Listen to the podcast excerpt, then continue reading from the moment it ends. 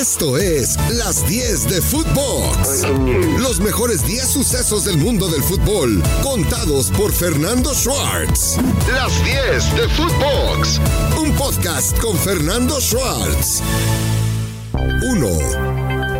Bueno, quedó lista la repesca del fútbol mexicano y vamos a ir partido a partido para ver cómo puede desarrollarse esta fase tan controvertida del campeonato.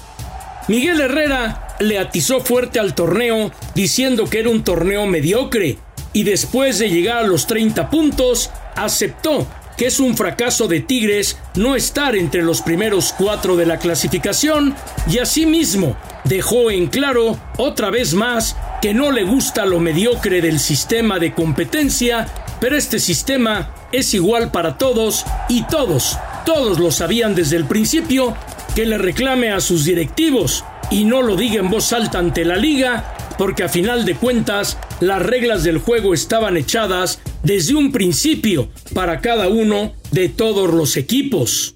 2. Tigres va a enfrentar a Necaxa en la repesca. Tigres es el 5, Necaxa es el 12.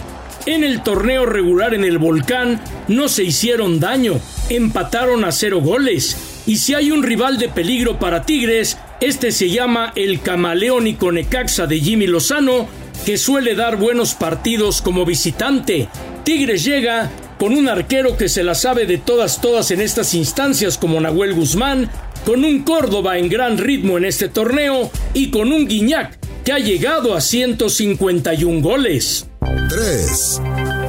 En el segundo partido de repesca del 6 contra el 11, Toluca recibe en el Nemesio 10 al conjunto de los Bravos de Ciudad Juárez, que logró dejar fuera a los cañoneros de Mazatlán.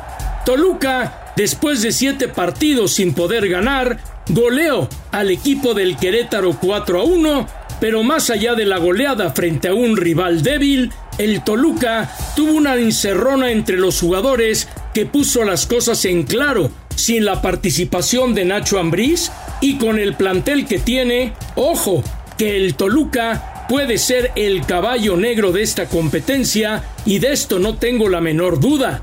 El equipo de Juárez de Cristante, dentro de sus circunstancias, logra llegar a la repesca. Un equipo bien armado, un equipo que tiene como bastión a Talavera, un equipo Hernán Cristante la ha impregnado alma, vida y corazón, como diría el colega Nelly, y el equipo de Juárez contra el Toluca. Ya en la temporada regular empataron a un gol, por lo cual tampoco se puede dar favorito a ningún equipo en la repesca, aunque claro, siendo a un solo partido, el local llega a la ventaja y la lleva por una sencilla razón, porque el partido es a morir. No hay partido de ida y vuelta en esta zona del campeonato. 4.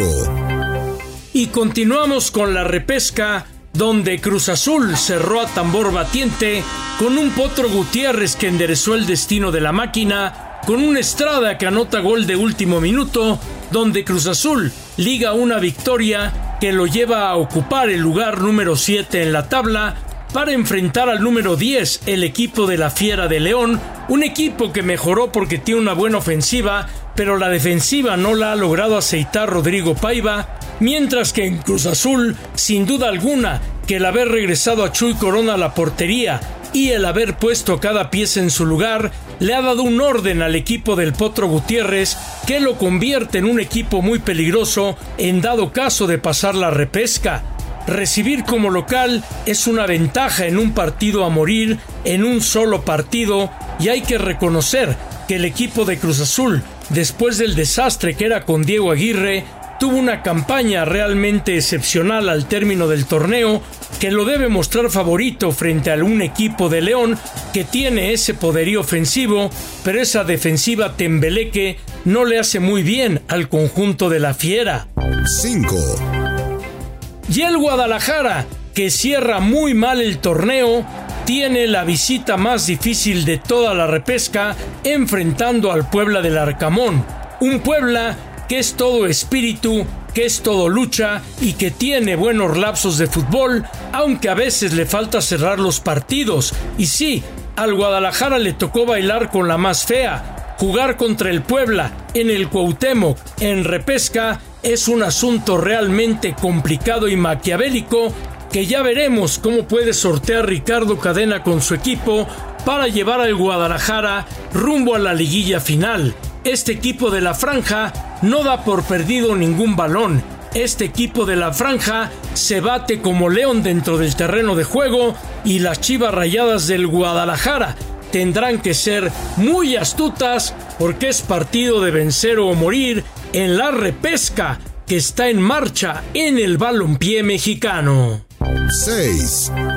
El América cierra tambor batiente. Llega a su récord de cuando fue campeón en el Clausura 2005 con Mario Carrillo. Un América que tiene en Álvaro Fidalgo a un jugadorazo de fútbol y que fue el hombre que selló la victoria en contra del Puebla. El América tiene recambio. Después de venir de la fecha FIFA, tiene que descansar a Sebastián Cáceres, tiene que descartar también de inicio a Diego Valdés y el América lució bien en la cancha. Pero ojo, el joven Emilio Lara, que tantos adjetivos de valoración positivos ha recibido, debe andar con mayor cuidado porque en este partido como defensa central se perdió. Layun, otra vez múltiplemente criticado, es un hombre con asistencias de gol tuvo cinco en el torneo regular sin ser el hombre titular por la banda de la derecha, ya que ahí estuvo Jorge Sánchez, después estuvo Emilio Lara y Layun ha venido siendo utilizado como comodín, pero una vez más respondió. El equipo de Tan Ortiz, el número uno, el más sólido para ser campeón, pero el haber conseguido el uno de la tabla general no garantiza nada y mientras el América no sea campeón, bueno, simplemente no habrá ganado nada. 7. Henry Martin no pudo ser el goleador mexicano del torneo, siendo superado por Ibáñez, el jugador de los Tuzos del Pachuca. Tanto Henry como Ibáñez se fueron en cero en esta última jornada 17 y desde que fue precisamente Alan Pulido campeón de goleo, es el último mexicano que ha logrado sobresalir dentro de esta tabla de goleo individual y esto pues a final de cuentas vuelve a dejar a un mexicano a un tris de poder conseguir el título, pero que finalmente no lo pudo llevar, aunque claro, esto no borra absolutamente en nada la gran temporada que ha tenido Henry Martin. 8. ¿Quién es el mejor jugador de la temporada en la liga? ¿Fidalgo o Poncho González? Los números son bastante parejos, un poco más favorables sin duda alguna para Poncho, pero Álvaro Fidalgo, qué clase, qué forma de dar concierto en el medio del campo, qué forma de distribuir y abrir los partidos, y es que es un deleite ver jugar al español que había tenido una baja de juego cuando se fue Santiago Solari, quien fue quien lo trajo al fútbol mexicano, y a final de cuentas, con el Tano Ortiz volvió a levantar y vaya, vaya que levantó con todo el éxito y siendo hoy por hoy, digan lo que digan, el referente del América. 9.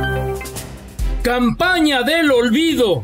Campaña del olvido para Pumas de la Universidad terminó sepultado en Ciudad Juárez. Dani Alves, por lesión, no pudo jugar el último partido y aún hasta una desvanencia hubo entre cuerpo médico, prensa y Alves, porque primero se habló de una lesión grave de ligamento colateral y resulta que solo fue un golpe en la rodilla y se tuvieron que disculpar con Dani Alves, que para mí cumplió. Vaya forma de asistir, vaya forma de jugar, pero Pumas fue un desbarajuste total, Salvio también se salva, pero del prete realmente no funcionó como se esperaba y el conjunto universitario tampoco tuvo en su refuerzo nacional Aldrete al hombre que esperaba. Ya veremos qué sucede en la toma de decisiones de Pumas, pero es una campaña totalmente para el olvido. 10. ¡Qué bonito! Qué bonito es cuando el fútbol tiene memoria y es inolvidable la despedida a Diego Coca, quien se va después de haberle dado dos bicampeonatos al Atlas, y es decir, dos bicampeonatos, porque son dos torneos ganados en forma consecutiva, dos campeonatos que se convierten en bicampeonato, rompiendo una sequía que venía precisamente desde 1951. Sí, este último torneo, el Atlas fue paupérrimo, quedando en penúltimo lugar tan solo arriba de Querétaro, pero lo de Diego Coca nadie, nadie lo puede borrar y la despedida que ha tenido ha sido realmente espectacular. Nos vamos a tiempos extras. Ojo con la comarca lagunera. El equipo de Santos goleó en la última jornada al equipo de Mazatlán y el equipo que dirige Eduardo Fentanés juega por nota. Bruneta, Gorriarán, El Mudo Aguirre, Doria, Acevedo. Realmente un equipo bien hecho y conjuntado que le arrebató de últimas a los Tuzos de Pachuca el tercer lugar de la tabla general. Uno, uno indiscutible, el equipo de El América. Segundo, Rayados de Monterrey. Tercero, Santos. Y cuarto, los Tuzos de Pachuca, los que van directamente a la liguilla final del balompié mexicano. Se habla mucho de la Cruz Azuleo. Se habla mucho del término Cruz Azulear y bueno, Miquel Arreola no se midió. En el Foro Internacional del Fútbol Mundial que participó en Sevilla, España, habló del factor Cruz Azulation, queriendo explicar que nadie se acuerda del subcampeón y que siempre en la memoria prevalece el campeón, con el Cruz Azulation, un nuevo término, Miquel Arreola quiso explicar el fenómeno que pasa en todo el fútbol mundial, donde los segundones pasan al olvido y los ganadores tienen la gloria. En ese mismo congreso en Sevilla, Miquel Arreola habló del valor de la liga, 870 millones de dólares que pone a la Liga MX entre las 10 más importantes del mundo y dice que con la League's Cup el potencial económico de la liga irá por los cielos para ponerle entre las primeras cinco del mundo. Sí, la liga mexicana es apreciada en el extranjero, pero tal parece, tal parece que en México no nos gusta nada, ni a los medios, ni al público, ni al jugador, ni al técnico, porque siempre nos la pasamos criticando cuando en el exterior realmente la liga ha ganado adeptos. No me gustó el reporte de los gols de la Liga Premier, donde por cierto Bruno Laje ha sido cesado como técnico. Hablaron de una lesión de Raúl Jiménez que no tiene tiempo de regreso a la cancha en su valoración. Hablan de un problema en la ingle. En selección se habló de un problema en el pubis. Y tanto la ingle como el pubis son lesiones totalmente traicioneras y yo con este dictamen no es que sea ave de mal agüero o mal pensado, pero realmente veo muy lejos, muy pero muy lejos el día de hoy a Raúl Jiménez de Qatar 2022. Otro que está alejado es Johan Vázquez, ya ni siquiera es titular con el Cremonese, ya ni siquiera en dos partidos de fecha FIFA frente a Perú y Colombia, fue utilizado por el Tata Martino y tal parece que los nubarrones de Johan Vázquez están sobre su cabeza cuando tenía el esplendor con lo que había hecho con el equipo del Genoa.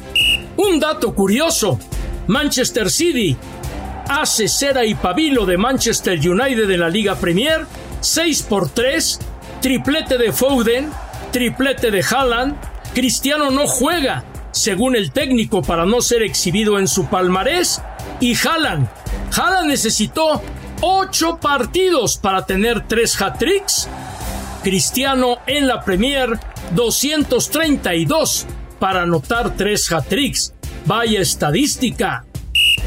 Y para terminar, un gol de Carlos Vela le está dando al conjunto de LAC el primer lugar general dentro de la MLS, se lleva la copa de soporte del aficionado y Vela tiene una tercera temporada de 10 goles, 10 asistencias, empatando marcas, quedando solo por delante el que fuera su compañero Diego Valeri, que lo hizo en cuatro temporadas consecutivas, y con los goles de Javier Hernández, LA Galaxy regresa al playoff buscando la gloria en la Major League Soccer, así que un fin de semana halagüeño para dos que han sido de los consentidos de la afición en este torneo y donde uno de ellos, Chicharito Hernández, está nominado para poder ser el más valioso de la temporada.